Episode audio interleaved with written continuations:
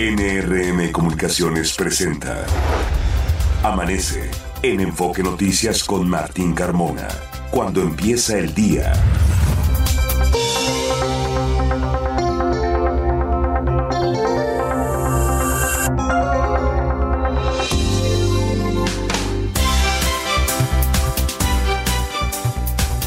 Hola, ¿qué tal? Muy buenos días, me da mucho gusto saludarlo. Ya son las 6 de la mañana con dos minutos de este jueves 28 de diciembre.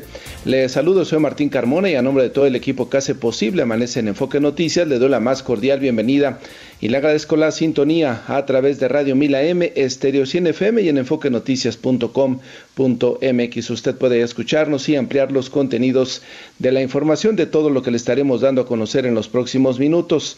Es el día 362. Restan tres días para que se termine este venturoso y a la vez exitoso 2023 y estamos justo en la recta final de la semana número 42, al igual que en la recta final de este 2023 que deseamos haya sido un gran año para usted en todas sus actividades, también para todo lo que ha emprendido y para su familia.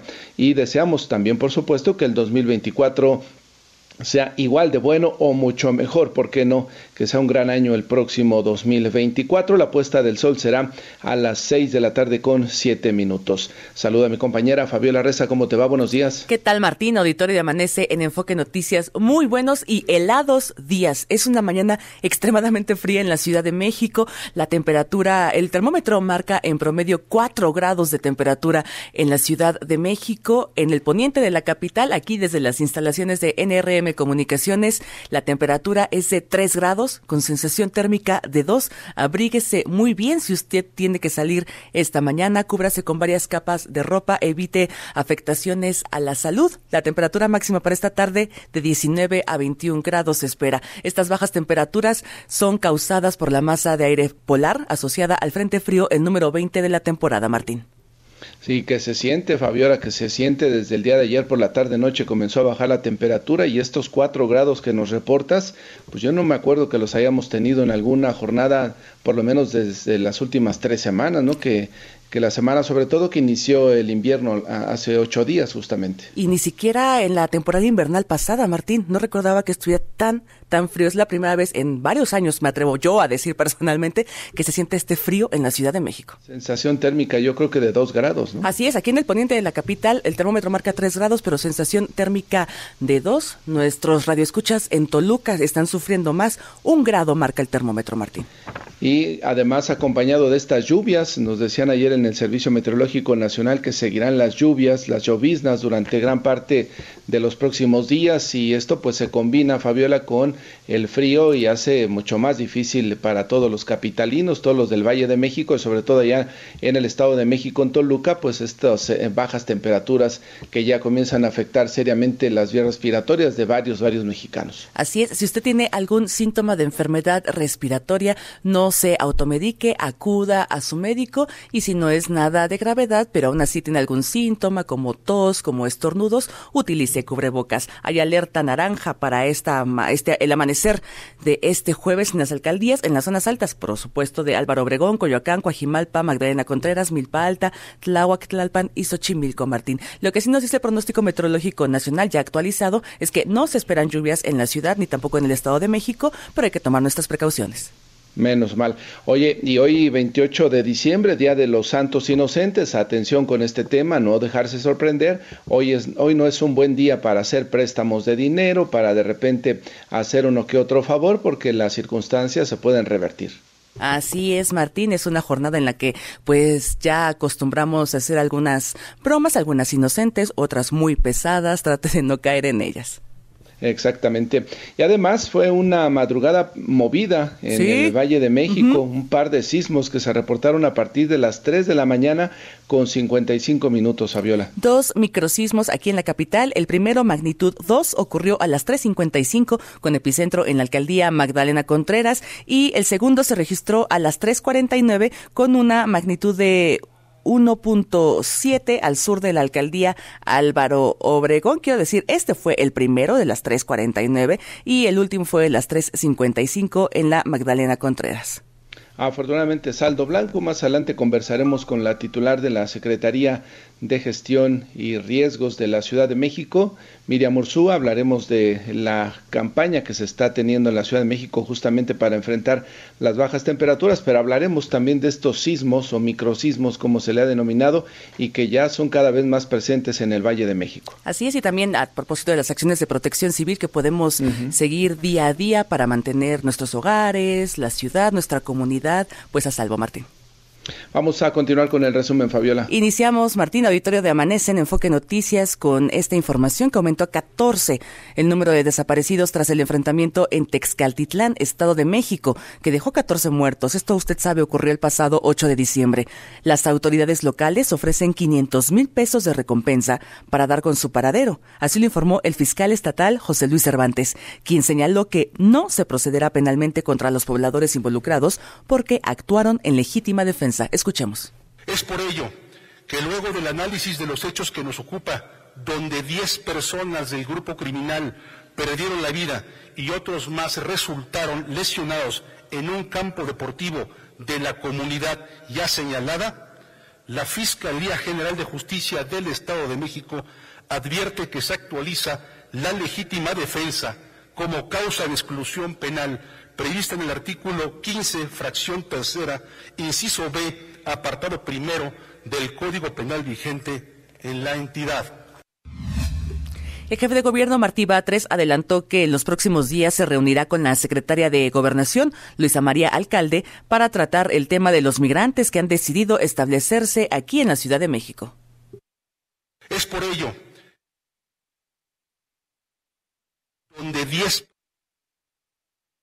Hoy comenté un poco con la secretaria de Gobernación sobre este tema. Quedamos de vernos en próximos días para seguir con las estrategias de atención a esta problemática que, como decía, buscamos el justo equilibrio, sobre todo eh, atendiendo eh, los derechos de los migrantes, pero también no olvidar los derechos de eh, los vecinos habitantes de la Ciudad de México. El gobierno capitalino informó que las obras para la renivelación de la línea B del metro comenzarán el 18 de enero de 2024 en el tramo que va de San Lázaro a Oceanía. Estos trabajos no provocarán ningún cierre ya que se realizarán por la noche y la madrugada. Guillermo Calderón, director general de este transporte, indicó que la rehabilitación responde a hundimientos que se han producido a lo largo del tiempo. Escuchemos a Guillermo Calderón, director del metro. A lo largo del tiempo se ha ido hundiendo parte de la estructura y estos plintos han quedado eh, abajo, se han venido separando de la vía. Lo que vamos a hacer, estos plintos, que son estos bloques de concreto sobre los que va fijada la, la vía, se van a nivelar haciéndolos crecer por ese porcentaje, por esos centímetros que se ha hundido, de tal forma que a lo largo de estos 4.18 kilómetros, iremos nivelándolo de tal forma que otra vez tenga el apoyo correspondiente. En redes sociales, usuarios del metro reportaron que se quedaron atrapados en un vagón de la línea A debido a fallas en las puertas. No obstante, el sistema de transporte colectivo negó que personas quedaran atrapadas. Señaló que se retiró el tren para su revisión. Desde el pasado 11 de diciembre a la fecha, la Policía Capitalina ha decomisado alrededor de una tonelada de objetos con material explosivo en el marco del operativo Cero Pirotecnia en las instalaciones del metro.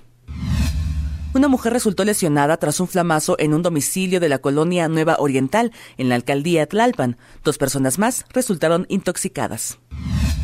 Walmart México informó que en sus 130 consultorios de farmacia ofrecerá la vacuna contra COVID de Pfizer a un precio de 845 pesos.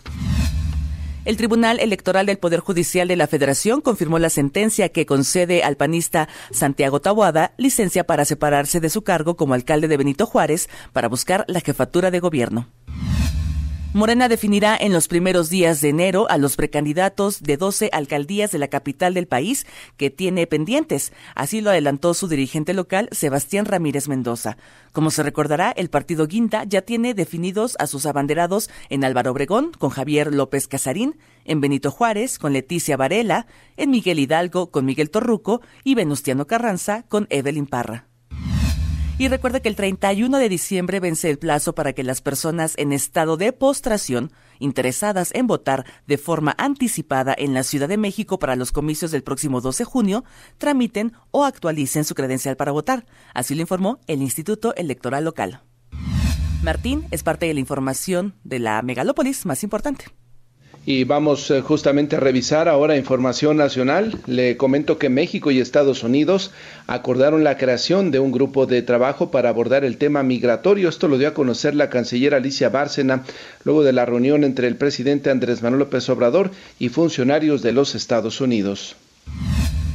En su cuarto día de caminata, la caravana migrante Éxodo por la Pobreza se encuentra en Escuintla, en el estado de Chiapas. Hoy reanudarán su camino hacia Mapastepec.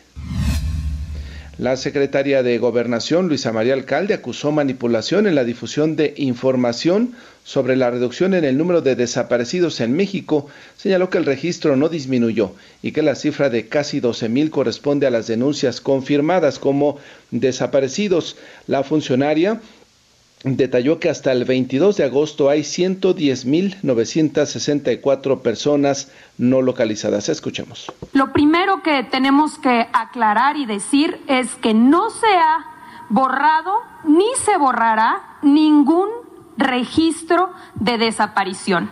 Lo segundo es que todos los registros de desaparición cuentan con una estrategia para poder continuar con la localización y la búsqueda. No importa en qué segmento se encuentren, todos cuentan con una estrategia y en todos vamos a continuar con estas acciones de localización. Y atención porque el Instituto Mexicano del Seguro Social dio a conocer que el pago de la pensión del mes de enero del 2024 estará disponible a partir del próximo día 2 de enero. Buenos días. Si revisamos en México se invierte. Fernanda Franco, adelante. Buenos días. Buenos días, Martín, auditorio de Amanece en Enfoque Noticias. Estas son las inversiones más recientes en México. La Secretaría de Desarrollo Sustentable de Querétaro dio a conocer que este año se concretaron 52 inversiones en el Estado por 34.772.2 millones de pesos, los cuales ayudaron a la generación de 15.293 puestos de trabajo. La empresa china de productos para el hogar Casa Ideas abrió una nueva tienda en Guadalajara, en donde creará 20 nuevos empleos. El establecimiento es el número 6 que se instala en el país. A través de Fundación FEMSA, Spin by Oxo y Spin Premia entregaron 3.631.178 pesos a World Vision México, que serán utilizados para apoyar a los damnificados por el huracán Otis. Martín, auditorio de Amanece en Enfoque Noticias, hasta aquí la información. Gracias, eh, Fernanda. Y es momento de ir a una pausa. Son las 6 de la mañana con 16 minutos. Le recordamos nuestras vías de comunicación y contacto. Me ubica en la red social de X en arroba Carmona Martín. A nosotros como Enfoque Noticias en Twitter, Facebook, Instagram, YouTube y TikTok. Nuestro WhatsApp es el 55 73 60 35 87. Es una mañana muy fría en la Ciudad de México, 4 grados en promedio. Aquí en el poniente de la capital del país, el termómetro marca 3 grados con sensación térmica de 2 Abríguese muy bien. Son las 6 con 16. Está usted escuchando Amanece en Enfoque Noticias por Stereo 100, 100.1 de FM y Radio 1000 AM. Regresamos con Martín Carmona Son ya las 6 de la mañana con 21 minutos. Continuamos con más información. Hoy el INEGI nos da datos, Fabiola, sobre el empleo y el desempleo correspondientes al mes de noviembre de este agonizante 2023. Así es, Martín, auditorio de Amanece en Enfoque Noticias. En noviembre de 2023, la eh, población económicamente activa fue de 59.8 millones de personas. De ellas, el 58.2 millones estuvieron ocupadas, es decir, 97.3%. Es decir, 911 mil más que en el mismo mes del 2022. La tasa de desocupación al mes de noviembre fue de 2.7% respecto a noviembre del año pasado. Hay un, um, descenso de 0.2 puntos porcentuales, pero lo interesante de este dato es que en la medición mensual se incrementó la tasa de desocupación en 0.2 puntos, eh, en 0.1 puntos porcentuales, es decir, un ligero incremento en la tasa de desocupación de mexicanos que en noviembre de este año comparado con el mes anterior, con eh, octubre, pues simplemente se registró un ligero incremento en el desempleo. Y otro dato que nos da el INEGI esta mañana respecto a estas cifras de ocupación y empleo es la tasa de informalidad laboral, Martín. La población ocupada en la informalidad laboral fue de 31.8 millones de personas. Es una tasa del 54.7% de la población ocupada. Aumentó 0.2 puntos porcentuales respecto al mismo mes del 2022 prácticamente poco más de la mitad. Si la población económicamente activa es de 58.2 millones y traes 31.8 en la informalidad, incluso son hasta más los que están trabajando desafortunadamente en empleos donde no se tienen todas las prestaciones y donde el salario pues no necesariamente equivale a lo que trabaja la gente. Así es, la tasa en promedio es de 54.7%, pero en el caso de las mujeres, simplemente las mujeres, solo el caso de las mujeres, el 56% está ocupada en la informalidad pues ahí tiene los datos del empleo que nos da a conocer el INEGI en esta mañana. Vamos ahora ya con nuestra compañera Natalia Estrada, nos tiene información del anuncio de la renivelación de algunas eh, vías donde, donde transita justamente el tren ligero de la línea B. Cuéntanos, eh, Natalia, buenos días. ¿Qué tal, Martín? Un saludo para ti y el auditorio de Amanece en Enfoque de Noticias. El jefe de gobierno capitalino Martí Batres anunció que a partir del próximo 18 de enero iniciarán los trabajos de renivelación en cuatro de las 21 estaciones que conforman la línea B del metro. En conferencia de prensa detalló que los trabajos de rehabilitación se harán en el tramo que corresponde a las estaciones de San Lázaro, Ricardo Flores Magón, Romero Rubio y Oceanía. Vamos a escuchar. El servicio va a seguir normal, no se van a ver afectados los usuarios y eh, ese es un punto fundamental que era parte de los interrogantes. Dice, ¿se iba a cerrar o no la línea B? No, no se va a cerrar.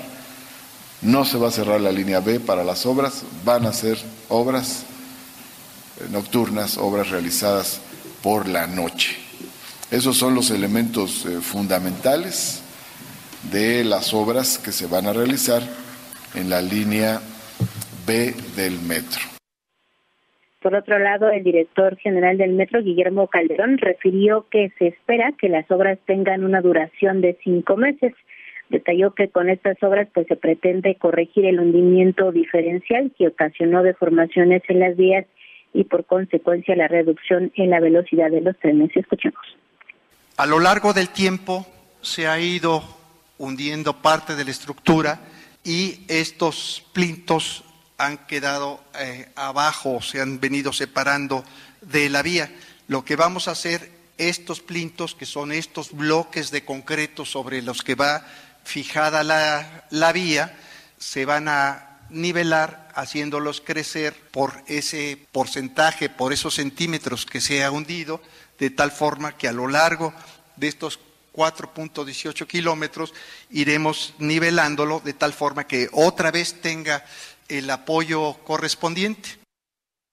El funcionario señaló que eh, el tramo elevado de esta línea B se mantiene monitoreado constantemente, por lo que ha descartado cualquier tipo de riesgo para los usuarios.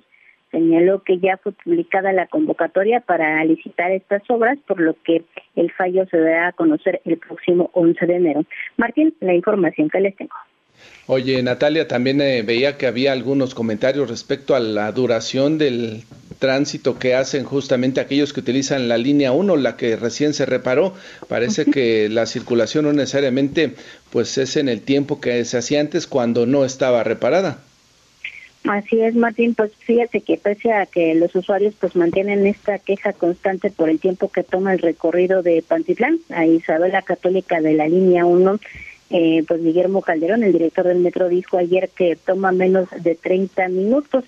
El funcionario refirió que diariamente pues se monitorea también el comportamiento de la línea 1 del metro en el tramo que fue reabierto tras ser modernizado y bueno, comentó que tras el inicio de estas eh, operaciones, este tramo de la línea pues se mantiene todavía en proceso de asentamiento, verificación y comprobación de los sistemas, pero bueno, pues ya llevamos algún tiempo con, la línea funcionando, Martín, y pues este tema del tiempo no se ha podido, no se ha podido eh, mejorar para los usuarios.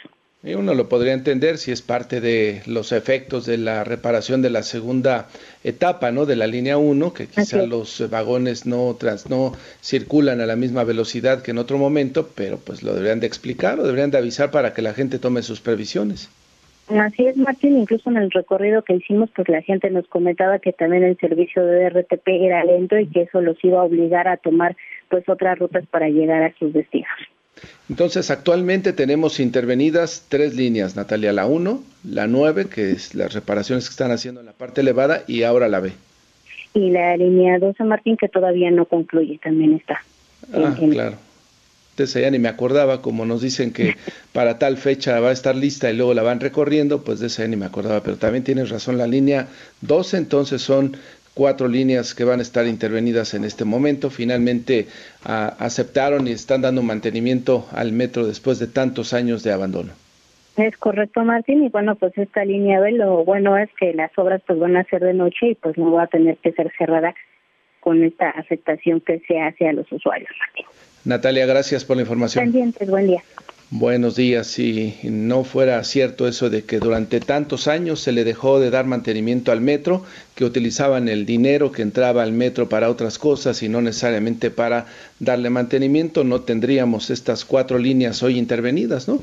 Se le hubiera dado su mantenimiento correspondiente y a partir de ahí, pues las cosas hubieran sido mejor. Pero bueno, después de estas cuatro, ¿cuántas más faltarán, ¿no? Que requieren de atención, que requieren de mantenimiento, reitero, después de tantos años de abandono. Vamos, eh, cuando son las seis de la mañana ya con 28 minutos, a más información metropolitana Noemí Cruz, adelante, buenos días. Martín, auditorio de Amanece en Enfoque Noticias, muy buenos días. Un cortocircuito provocó un incendio en una plaza comercial de la alcaldía Benito Juárez. Cuerpos de emergencia acudieron a Avenida Universidad tras una llamada 911 en la que se dio aviso de la presencia de humo dentro de un gimnasio. No se reportaron heridos fueron develados los murales Si te hiere no te quiere y si tocan a una respondemos todos y todas en la alcaldía Álvaro Obregón, con los que se busca promover que se reconozcan las señales de maltrato en las relaciones, así como recordar la participación de la sociedad contra la violencia de género. En la Gaceta Oficial se publicaron las reformas a las leyes de protección bienestar de los animales de la Ciudad de México, en las que se establece la tutela responsable y que en el caso de los maltratadores se les obligue a pagar gastos de atención médica y alimentos fue cerrada la entrada al Parque Nacional Iztaccíhuatl-Popocatépetl debido a las bajas temperaturas y fuertes vientos ocasionados por el Frente Frío 19. La reapertura será hasta nuevo aviso. En el Estado de México, cientos de niñas y niños acudieron a dejar sus cartas en los diferentes buzones mágicos de los Reyes Magos, principalmente en la explanada municipal de Chicoloapan y Nezahualcóyotl. Martín, hasta aquí el enfoque metropolitano. Gracias, Noemí.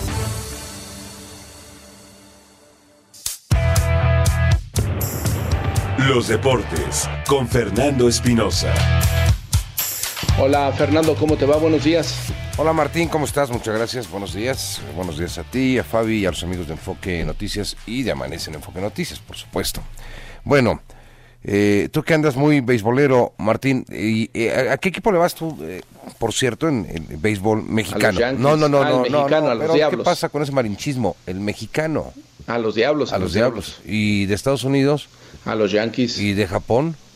De Japón, no, de Japón no, conozco mucho. Tendré, tendré, tendré que echarle un ojito al béisbol japonés que ha ido creciendo en los últimos eh, eh, años, Fernando, y además dando buenas estrellas, buenos jugadores para la Liga Americana. Hombre, eh, ya viste que ha firmado Yamamoto, Yoshinobu Yamamoto, ha firmado ya con los Dodgers de Los Ángeles, lo han presentado ayer, un contrato de 12 años y 325 millones de dólares, que se ve chiquito en relación a Otani que le van a pagar por 10 años 700 millones de dólares. O sea que nada más en dos japoneses, por una, digamos, por una década y dos años, uno se va a quedar una década el otro se va a quedar dos más, son una inversión de mil 25 millones de dólares de los Dodgers de Los Ángeles. ¿Cuánto puede, por ejemplo, invertir un equipo de fútbol en un jugador? O en varios jugadores para armar un equipo. No lo sé. A ver, los árabes ahorita le están metiendo arriba de 100 millones de dólares en algunos equipos, como lo hicieron para llevarse a Cristiano Ronaldo, o, como lo han hecho para llevarse a Karim Benzema, pero aquí la condición es de que un solo equipo con dos jugadores para 12 años de servicio, 1.025 millones de dólares. Esto es extraordinario. Ya lo presentan ayer a Yamamoto, que no es un tipo tan alto por ahí del 1.75, pero que tiene un brazo brutal. A los 18 años ya alcanzaba en algunos momentos las 100 millas, imagínate nada más. Así como estás lanzando tú.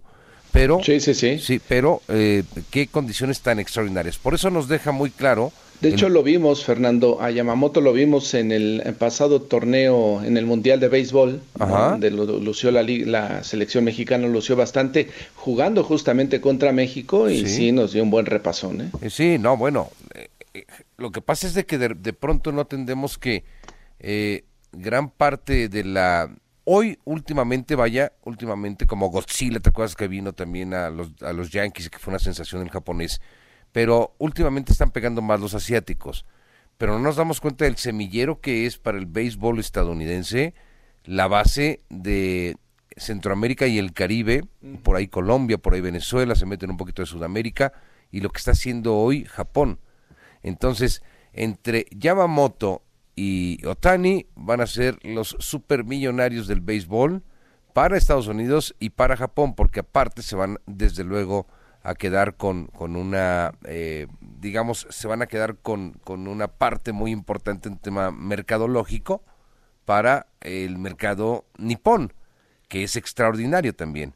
Y que a ver si le funciona a los Dodgers esta combinación de japoneses, ¿no? Porque mm, si van a estar como aquellos equipos que contratan, contratan, contratan, invierten, invierten y nada más no son campeones, pues ya me dirás si la fórmula va a funcionar. Fernando, ya lo hemos visto, ¿no?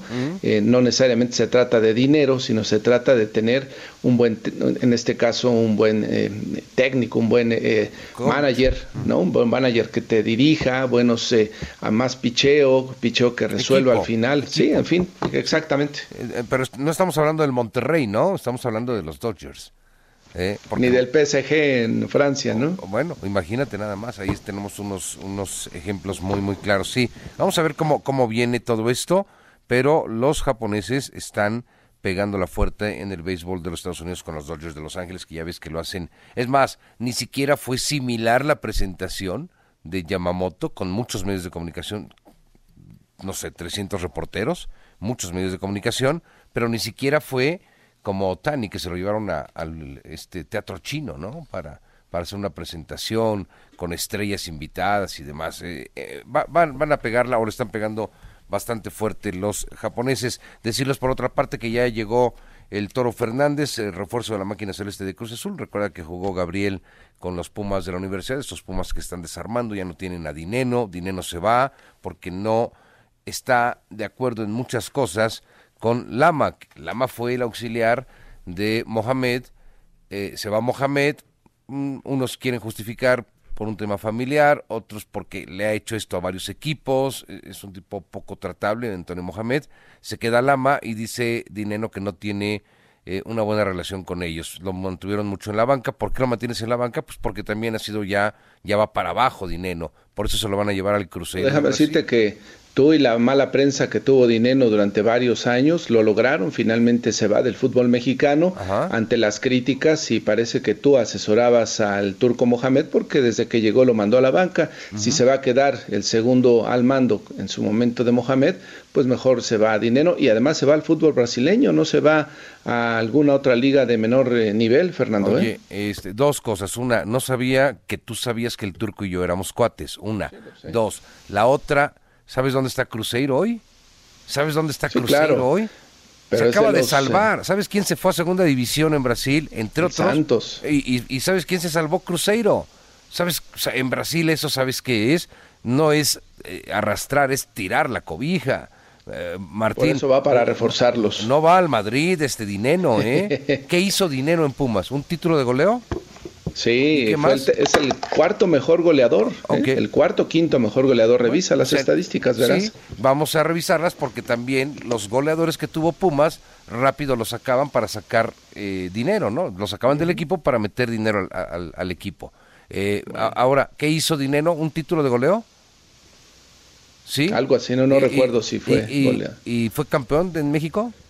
En fin, ah. ¿ves? insistes en la mala prensa y en la mala evaluación. ya escuchamos a Gabriel Fernández, pero bueno, ya Gabriel ya está ahora, deja los Pumas por algo y se va a Cruz Azul lo mismo que Lorenzo. Toro Fernández, ¿no? Toro Fernández, Gabriel. Entonces Pumas se va a quedar sin delanteros, Fernando, sin Dineno y sin el Toro Fernández, que eran los dos que estaban como centros delanteros. Pero si, ya trajeron a Quispe, el peruano, para mover todo esto. Bueno, en, fin. Adiós, Martín. Gracias, buenos días. Gracias, Fernando. Buenos días. Ahí la información deportiva. Seis de la mañana con 37 minutos y aquí en Amanece en Enfoque Noticias hemos insistido mucho en que tenga usted cuidado, que piense dos veces si en estas fiestas se le pasa la mano y eh, bebe en exceso, porque el programa Hoy no circula se mantiene vigente las 24 horas eh, todos los días de la semana y vamos a conversar en este momento con el inspector y jefe maestro Juan Manuel Ríos Navarrete, director de programas preventivos de la Secretaría de Seguridad Ciudadana. ¿Cómo está, maestro? Muy buenos días. Eh, buenos días, Martín. Muy bien, a sus órdenes. Muchas gracias por estar esta mañana. ¿Cuál es el balance que se hace hasta el momento después de las fiestas navideñas y previo a las eh, celebraciones en la capital del país de la llegada del 2024, maestro? Y gracias. Mira, la Secretaría de Seguridad Ciudadana, como cada fin de año, intensifica el programa Conduce sin alcohol. En esta ocasión eh, van a ser 39 días de operativo, Martín, las 24 horas del día, con un mayor número de puntos a los eh, ordinarios que instalamos eh, para darle cobertura a las 16 alcaldías. Al corte de las 6 de la mañana de hoy, Martín, eh, hemos detenido a 1.467 personas por haber eh, excedido los límites permitidos eh, de, ingesta de alcohol al conducir. Han sido presentados con el juez cívico correspondiente y fueron sancionados para cumplir un arresto en, el conocido Torito. Sí, el conocido Torito. ¿Esto es em, una cantidad similar a la de años pasados, maestro? Sí, es muy similar, Martín. Estamos observando más o menos el mismo comportamiento que el, que el año anterior, tal vez sean unos ocho o diez más. Sin embargo, creo que el número de accidentes, no sé, usted también tendrá las estadísticas, maestro, eh, el número de accidentes por personas que van alcoholizadas ha ido disminuyendo en los últimos años gracias a este programa.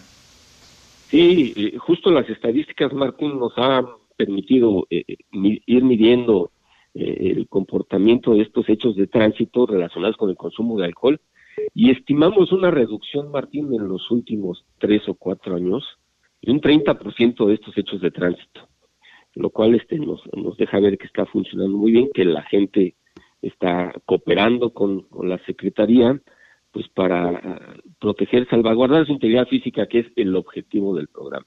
Ese es el, punto clave. Y otro a señalar, y lo recuerdo que durante muchos años lo hemos destacado, y esto creo que es gracias también a, la integridad de los elementos de la corporación, es que se mantiene el programa alejado ¿no? de actos de corrupción, porque eh, en este tema pues va involucrado directamente la vida de quien conduce y la vida de algunos eh, terceros, si es que se le permite a una persona que va alcoholizada seguir manejando.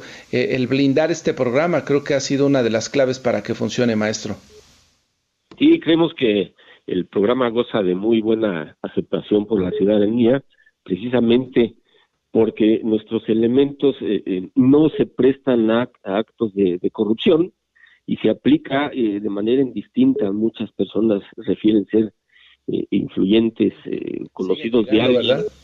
Sí, pero, pero eh, aún así, todos han sido detenidos, presentados con el juez cívico sin excepción alguna.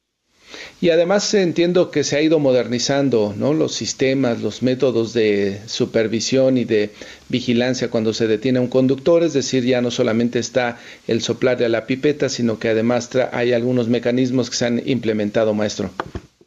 Sí, hemos este, eh, hecho, echado mano de tecnología eh, moderna reciente, justo la pandemia nos obligó a replantear eh, la forma de operar el programa y eh, este, adquirimos nuevos aparatos de alcoholimetría que son más rápidos, más efectivos, nos permite hacer la revisión de manera más rápida y todos nuestros elementos, Martín, portan una, una cámara de solapa que no la pueden manipular, ¿sí? se enciende y registra toda la operación.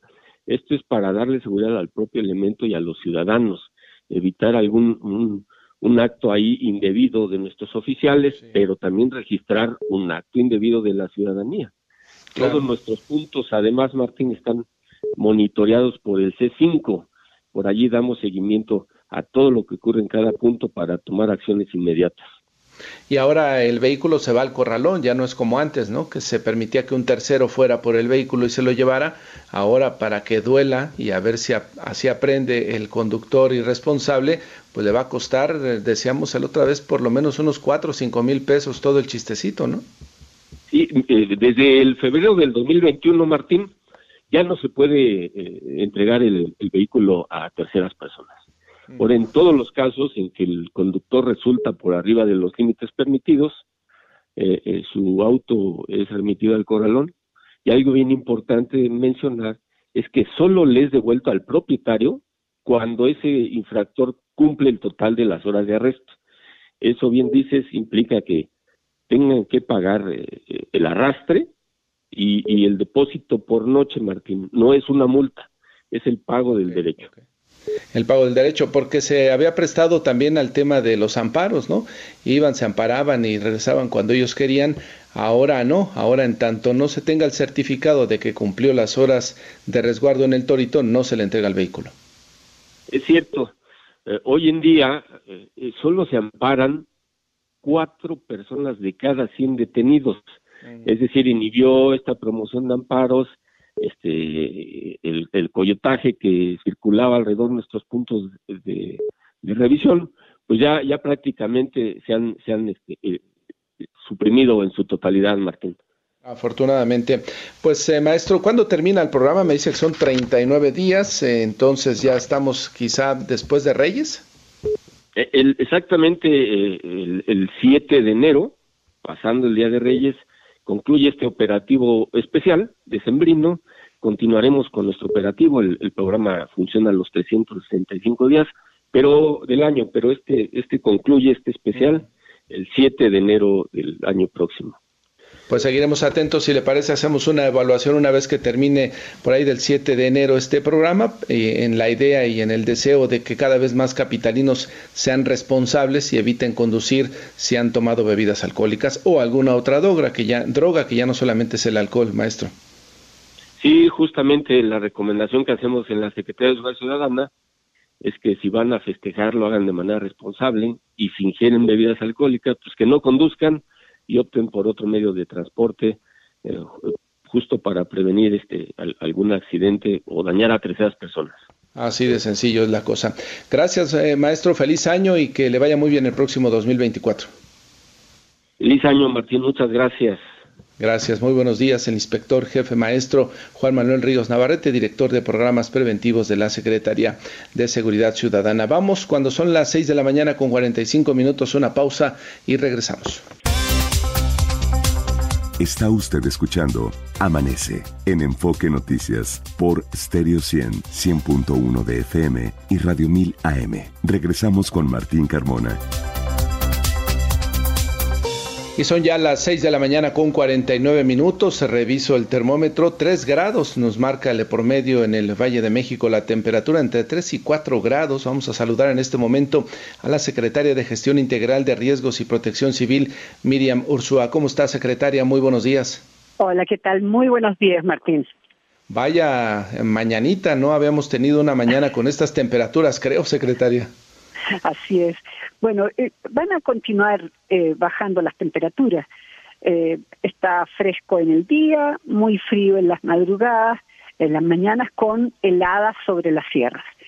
te quiero decir que esto se debe primero que ha entrado un frente frío, que es el frente frío 19, que se ha combinado con una masa de aire frío polar y también digo está tenemos una alta alta humedad, es decir, estamos sobre el 83% de humedad en la Ciudad de México.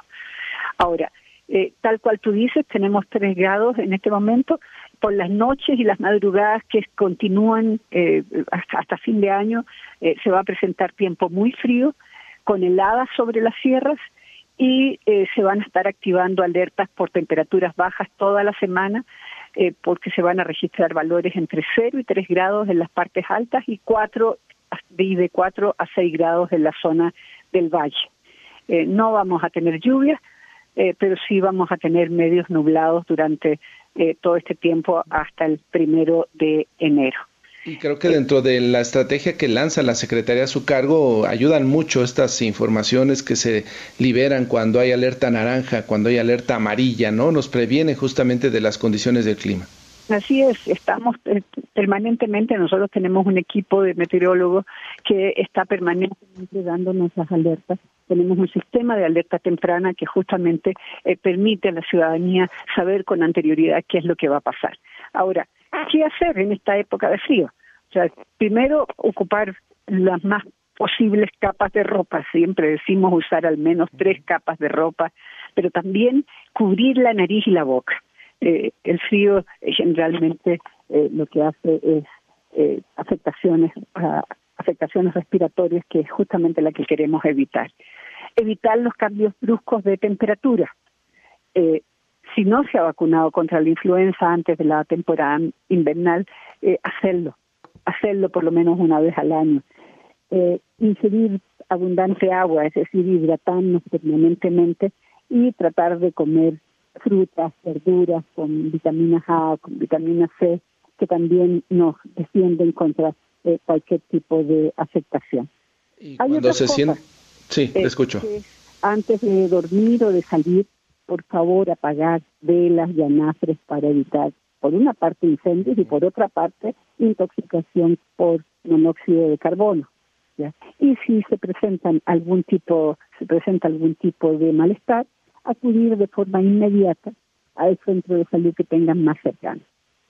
Esto último que nos comentaba de los anafres, sobre todo en las zonas altas de la Ciudad de México, ¿no? Ya lo hemos visto, que es donde generalmente pues más pega el frío a gente que está más desprotegida y que recurre pues a métodos muy básicos para tratar de calentar el hogar. Así es. Lo otro es tener cuidado con los niños y con los adultos mayores eh, ellos son en este momento los, los más vulnerables, los grupos más vulnerables y tenemos, por, por cierto, ellos que eh, evitar que estén en la calle eh, justamente a las horas donde está bajando más la temperatura. Lo otro es eh, que si se usan calentadores eh, o chimeneas en algunas partes, mantener una ventilación adecuada. O sea, lo que estamos tratando de evitar son intoxicaciones por monóxido de carbono, que en esta época eh, son son muy eh, son, pasan pasan muchísimo ¿sí? Eh, tenemos y también lo otro es tener cuidado digo con el y, te lo repito con el uso de anafres y braseros dentro de los lugares cerrados porque se quedan estos anafres especialmente como tú dices en los lugares altos muchas veces se dejan en la en los dormitorios claro y eso ya no, ya no es bueno. Quería también preguntarle eh, qué reflexión tienen y qué han evaluado respecto a los sismos que se han presentado de entre 1 y 2 grados. Hoy en la madrugada se reportaron dos más ubicados en la Magdalena y en Álvaro Obregón. Eh, ¿Eso ya nos vamos a acostumbrar a eso? Ah, es el mismo lugar. Hasta, hasta el día de ayer teníamos cerca de 19 microsismos en esa zona. Acuérdate que el día 12 fue el, fueron los primeros en donde tuvimos el más fuerte, que fue el de 3 grados, eh, 3, de, 3 de magnitud, eh, pero se han, han continuado estos microsismos con pequeñas magnitudes, es decir, que en algunos casos han sido perceptibles como pequeños eh, movimientos, pero eh, la verdad es que no han sido, no, no, no han tenido la misma significación que los, los primeros del 12 y del 14. Eh, microsismos eh, ha habido siempre, eh, ahora, son microsismos con muy bajas magnitudes que no provocan mayores, mayores consecuencias, salvo eh, la angustia de, las personas cuando siente eh, este, este, este, siente que pasa como un camión o que hay algo que lo tira hacia abajo. Es decir, pero es una cosa de un segundo. vamos a seguir teniéndolos eh, y esperamos, te digo, que en algún momento la falla geológica que se está acomodando pues termine de acomodarse y tengamos ya una temporada sin microsismos en nuestra ciudad. Pero son todos en el mismo lugar. Tú dices Magdalena Contreras y Álvaro Obregón, pero la verdad es que son están sido localizados todos en el mismo lugar y casi con la misma profundidad, que es entre un kilómetro y dos kilómetros de profundidad. Correcto, pues hay que mantenerse atentos a lo que vaya sucediendo, a lo que siga eh, apareciendo en esa zona que usted nos señala. Secretaria, le agradezco mucho la conversación, le deseo feliz año y que tenga usted excelente 2024 y todo su equipo también. Esperemos así. Muchísimas gracias y para ustedes también. Saludos, gracias secretaria, muy buenos días. Seis de la mañana con 55 minutos. Jorge Sánchez, ¿cómo va el operativo Cero Pirotecnia? Gracias Martina, auditorio de Amanece en Enfoque Noticias, muy buenos días, pues siguen, siguen mm, asegurando eh, cohetes y eh, material explosivo en lo que son las estaciones del metro con la finalidad de inhibir la venta, distribución, almacenamiento y uso de pirotecnia. Oficiales de la Policía Bancaria de la capital pues están realizando este operativo Cereco Pirotecnia en las instalaciones del sistema de transporte en el que han decomisado alrededor de una tonelada de diversos objetos con pirotecnia. Esto informa eh, Pablo Vázquez, quien es titular de la Secretaría de Seguridad Ciudadana. Vamos a escuchar como parte de este operativo y todo ello con el fin de inhibir la venta y comercialización de estos productos que pueden lastimar a la población, especialmente a nuestras niñas y niños. Es importante señalar que el uso y comercialización y almacenamiento de pirotecnia es regulado por la Ley Federal de Armas de Fuego y Explosivo, por lo cual realizar alguna de las actividades que hemos referido hace un momento puede derivar en una falta cívica o incluso en delitos mayores. Desde el pasado 11 de diciembre a la fecha se han implementado diversas acciones de prevención en las estaciones correspondientes de la línea 1, 2, 3, 7 y 8 del metro, lo que permitió decomisar hasta el momento 1.012 kilogramos en distintos, eh, de distintos fuegos artificiales. Martín, el reporte que les tengo. Y la gente está enterada, Jorge, ¿no? Que hay este operativo, que no debe de transportarse pirotecnia al interior del metro por lo riesgoso que puede suceder y aún así muchos no les importa, hacen, eh, introducen, viajan con pirotecnia. Afortunadamente se ponen las pilas los elementos de la policía capitalina para detectar y, y retirarla, ¿no? Por los riesgos que eso implica. Efectivamente, los mayores decomisos se han efectuado en la estación Merced, ubicada en la avenida Anillo de Circunvalación y la plaza Carrizal y al interior del mercado, y es que son comerciantes los que llevan los, los eh, juegos artificiales. Debería de haber un operativo justo en la Merced, donde es donde se comercializa, ¿no? También ahí podría actuar la autoridad para evitar que se comercialice, que se venda este material pirotécnico y que llegue al metro. Efectivamente, y fíjate que sí, se lleva a cabo este operativo en diversos mercados del país, pero pues hasta el momento no se ha dado reportes de aseguramiento en los mismos. Bien, Jorge, gracias. Estamos pendientes, buen día. Buenos días, 6 de la mañana con 58 minutos y nos vamos a despedir, Fabiola, con esta temperatura que con la cual iniciamos a las 6 de la mañana, 3 graditos. 3 grados en promedio en la Ciudad de México, Martín, pero aquí en el poniente de la capital del país, desde las instalaciones de NRM Comunicaciones, el termómetro ya marca 2 grados con sensación térmica de uno. Es una mañana muy fría, abríguese muy bien, evite cambios bruscos de temperatura y sobre todo hay que proteger a las personas más vulnerables, a niñas y niños y adultos mayores. Veo que la mayor temperatura va a llegar ahí de las 4 de la tarde, 19 grados y a partir de ahí comenzará de nueva cuenta a bajar hasta unos 5 grados por ahí de la 1 de la mañana. Y ya nos dijo la titular de la Secretaría de Protección Civil de la Ciudad de México, que durante toda la semana seguirá la baja de temperaturas. Tome sus precauciones. Tenemos el Frente Frío número 20 y la masa de aire polar que lo impulsa es lo que está causando esta baja de temperaturas en gran parte del territorio nacional, Martín. Bien, Fabiola, pues eh, ahí tiene usted la información para que vaya preparando su jornada de jueves y cuídese porque esto le puede evitar eh, pues muchos problemas a la salud. Ya viene Mario González, cuando son ya las 6.59, viene Mario González con más información. Deseo que tenga un excelente jueves. Gracias por su atención. Buenos días.